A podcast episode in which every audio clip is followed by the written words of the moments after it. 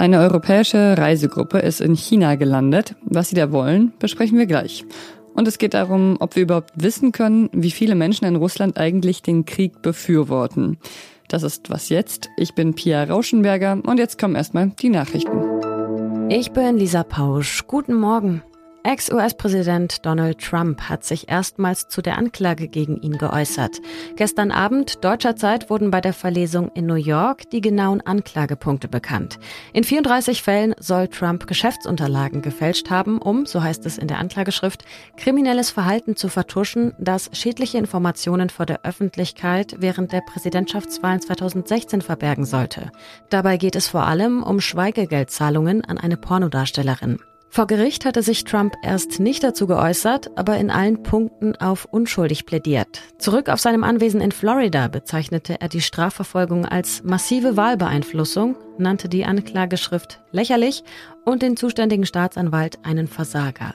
Bei dem Gerichtstermin hatten die Behörden nun doch darauf verzichtet, ein Polizeifoto von Trump zu machen, aus Sorge, dass es geleakt werden könnte und Trump sich so als Opfer einer vermeintlichen Hexenjagd inszeniert.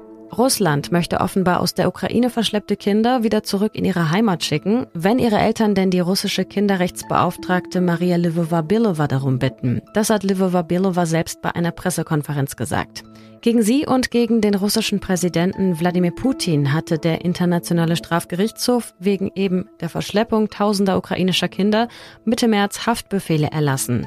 Laut einem Bericht, den Lvova Bilovas Behörde gestern veröffentlicht hat, wurden seit Ende März bereits 16 ukrainische Kinder wieder mit ihren Familien vereint. Eine vollständige Liste mit den Namen aller verschleppter Kinder will sie aber nicht veröffentlichen. Redaktionsschluss für diesen Podcast ist 5 Uhr. Es ist eine ziemlich weite Reise, die sie gemeinsam angetreten haben. 8000 Kilometer Luftlinie ganz genau genommen. Frankreichs Präsident Emmanuel Macron und EU-Kommissionspräsidentin Ursula von der Leyen besuchen diese Woche den chinesischen Herrscher Xi Jinping. Aber obwohl sie gestern zusammen nach China aufgebrochen sind und der Besuch quasi heute offiziell startet, haben die beiden ziemlich unterschiedliche Vorstellungen darüber, wie Europa mit China umgehen sollte. Und diese Frage, also nach dem besten Umgang mit China, die stellen sich nicht nur die beiden, sondern die ist eigentlich für alle europäischen Staaten wahrscheinlich eine der zentralen außenpolitischen Fragen der kommenden Zeit. Und ich stelle sie jetzt an Matthias Kruper. Er berichtet aus Frankreich und kann mir sagen, welche Strategie Macron verfolgt. Hallo Matthias. Hallo Pia. Ursula von der Leyen hat ja vergangene Woche ihren Ansatz äh, zu China vorgestellt, den sie De-Risking nennt. Und das bedeutet so ganz, ganz grob, sich weniger abhängig von China zu machen, also auch in anderen Ländern zu investieren und Rohstoffe aus anderen Ländern zu importieren, aber die wirtschaftlichen Beziehungen auch nicht ganz abzubrechen. Was ist Macrons Ansatz? Also bislang ist der Unterschied vor allen Dingen auf der rhetorischen Ebene. Von der Leyen hat in der vergangenen Woche eine Rede gehalten, die viel beachtet wurde und die bemerkenswert war, weil sie im Ton relativ oder in der Analyse relativ scharf gegenüber China war. Also sie hat davon gesprochen, es sei klar, dass China eine führende Rolle in der Welt anstrebe. Es sei klar, dass China die Welt von sich abhängig und sich selber von der Welt unabhängiger machen wolle. In dieser Schärfe würde das Macron nicht sagen, ob er das als Analyse teilt, bleibt ein bisschen offen. In der Tat, Macron selber ist bislang jemand, so hat er ja auch gegenüber Wladimir Putin lange Zeit agiert, der eigentlich immer gehofft hat, Leute einbinden zu können oder Interessensunterschiede ähm, überbrücken zu können. Das wird er auch gegenüber Xi versuchen. Er ist damit sicherlich nicht naiv und sieht nicht die Risiken, die damit verbunden sind. Also im Moment sind es vor allen Dingen rhetorische Unter Unterschiede zwischen äh, von der Leyen und Macron.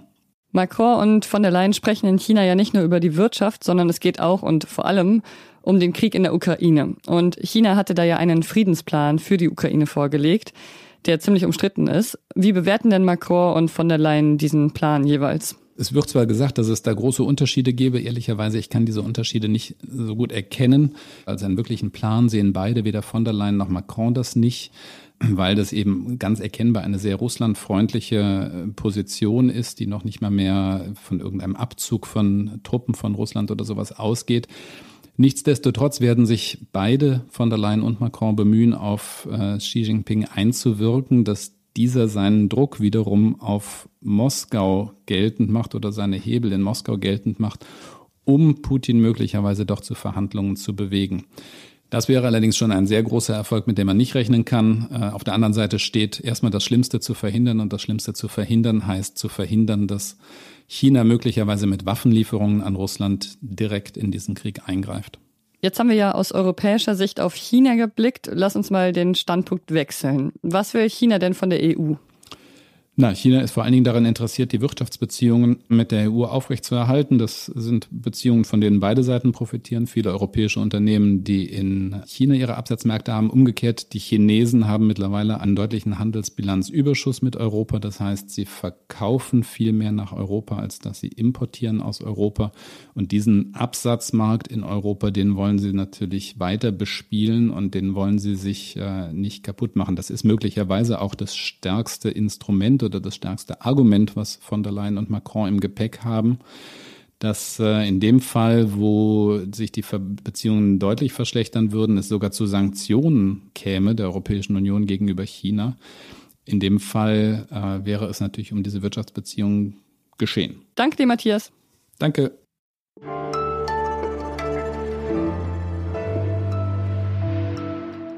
Und sonst so? Heute beginnt das jüdische Fest Pessach.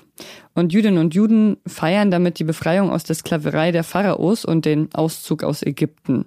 Das Fest findet eigentlich immer im Frühling statt und es beginnt mit dem Sederabend. Das ist ein langes, ritualisiertes Mahl im Kreis der Familie und mit Freundinnen.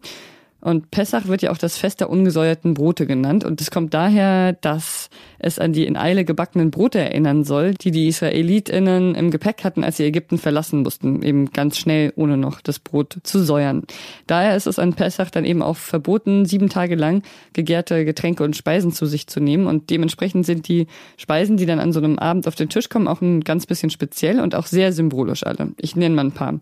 Also zum Beispiel dieses ungesäuerte Brot. Dann gibt's Erdfrüchte, also also zum Beispiel Radieschen, Sellerie oder Petersilie.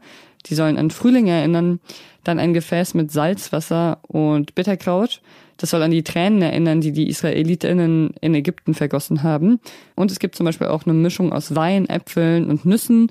Die sollen an Lehm für die Ziegelsteine erinnern, die die Juden in Ägypten herstellen mussten. Pessach beginnt also heute Abend und geht bis zum 13. April. Guten Appetit!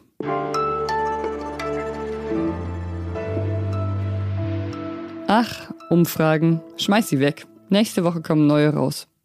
SPD-Mann Franz Müntefering hat das mal gesagt. Und auch in Russland gibt's ja Umfragen dazu, was die russische Bevölkerung zum Krieg in der Ukraine sagt. Laut Umfragen des Levada-Instituts unterstützt eine Mehrheit der Menschen in Russland den Krieg nach wie vor. Jetzt ist aber die Frage, was diese Umfragen taugen und ob man sie vielleicht lieber wegschmeißen sollte. Und das kann ich jetzt meinen Kollegen Maxim Kire fragen, der über Russland schreibt und sich die Zahlen der Umfragen mal genau angeschaut hat. Hallo Maxim. Hallo. Das Levada-Institut, das bezeichnet sich als unabhängiges Forschungsinstitut. Aber kann man sich überhaupt in Russland aktuell noch als unabhängig beschreiben?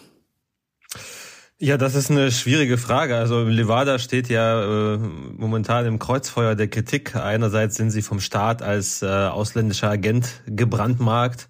Dann werden sie von vielen Oppositionellen kritisiert wegen eben diesen Zahlen, die zeigen, dass eine ein großer Teil der Bevölkerung den Krieg ja in Umfragen unterstützt und hinnimmt. Und äh, ich habe mit denen sehr lange darüber gesprochen, wie sie ihre Zahlen überprüfen, warum sie glauben, dass man immer noch Umfragen machen kann. Und eigentlich spricht alles dafür, dass ja Meinungsforschung auch äh, in einem autoritären Land wie Russland äh, immer noch möglich ist und ähm, dass Menschen trotzdem mehr oder weniger das sagen, was sie eigentlich denken. Eine andere Sache ist, dass man diese Zahlen natürlich genauer angucken muss. Also es reicht nicht einfach zu sagen, 70 Prozent sagen, sie unterstützen diesen Krieg, sondern man muss in diese 70 Prozent hereinzoomen, hineinzoomen und genau das machen auch unabhängige ähm, Institute in Russland. Äh, also einerseits klar, 70 Prozent sind dafür, aber das heißt nicht, dass es da eine Einheitsmeinung gibt. Also da gibt es noch sehr detaillierte Einblicke. Okay, dann gehen wir mal ein bisschen detaillierter rein. Was zeichnen denn diese Umfragen für ein Bild von der russischen Gesellschaft?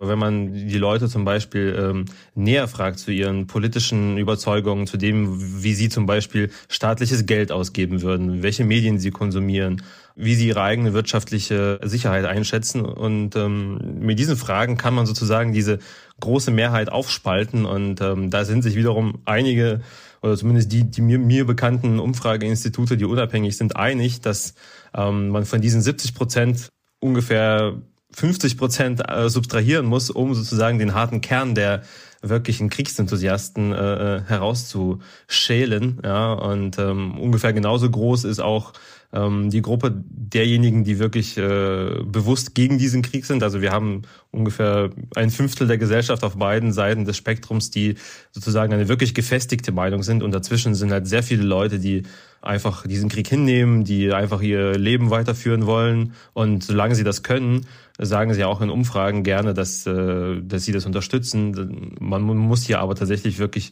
äh, genau hingucken, was genau sie meinen. Vielen Dank dir, Maxim, für diese Einblicke. Danke. Und schon wieder eine Sendung vorbei und für mich auch erstmal ein paar Wochen Pause. Ich habe nämlich jetzt Osterurlaub. Vielleicht sehe ich ja die einen oder den anderen auf dem Podcast-Festival Ende April. Das wäre natürlich schön. Bis dahin können Sie uns natürlich immer gerne schreiben an wasjetzt.zeit.de und da können Sie zum Beispiel auch Fragen hinschicken, die ich dann auf dem Podcast-Festival höchstpersönlich an unseren Russland-Korrespondenten Michael Thumann weiterreiche. Wenn Ihnen da was einfällt, dann schicken Sie die gerne an wasjetzt.zeit.de. Ich bin Pia Rauschenberger. Machen Sie es gut.